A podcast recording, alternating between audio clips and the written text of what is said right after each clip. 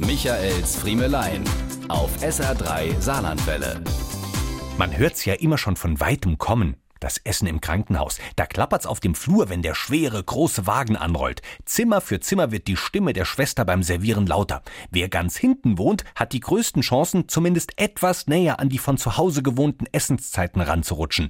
Diejenigen mit den Krankenzimmern ganz am Beginn des Flurs haben mitunter mit einer dezenten Mahlzeitenverschiebung zu kämpfen. Da kommt das Mittagessen zur Frühstückszeit und das Abendessen wird schon zur Kaffeezeit mit dem Tablett auf dem Beistelltisch vorm Bett abgestellt. Da steht's dann so rum, während noch der Besuch vom Nachmittag darum sitzt und nicht müde wird zu sagen, so, weige mal aber hem, du hast ja schon's Abendessen da stehen. Da man aber genau weiß, was sich unter dem Deckel befindet, ist man gar nicht so scharf drauf, den fröhlichen Besuch gegen eine Scheibe Graubrot einzutauschen. Den dazu gereichten Joghurtbecher haben die Kinder bereits gemümmelt und so bleibt nur noch das, was man vom Vorabend per Ankreuzen als regionale Wurst- und Käseplatte mit frischem Brotkorb bestellt hat. Beim Lüften des Deckels guckt sie einen dann an die regionale Wurst- und Käseplatte.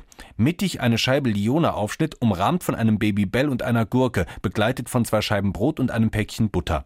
Anfangs dachte ich ja immer, wie will man denn bei sowas gesund werden? Inzwischen habe ich das Konzept verstanden. Wer dabei nicht schnellstmöglich gesund werden will, ist wirklich krank. Diese und mehr von Michaels Friemelein gibt's auch als SR3 Podcast.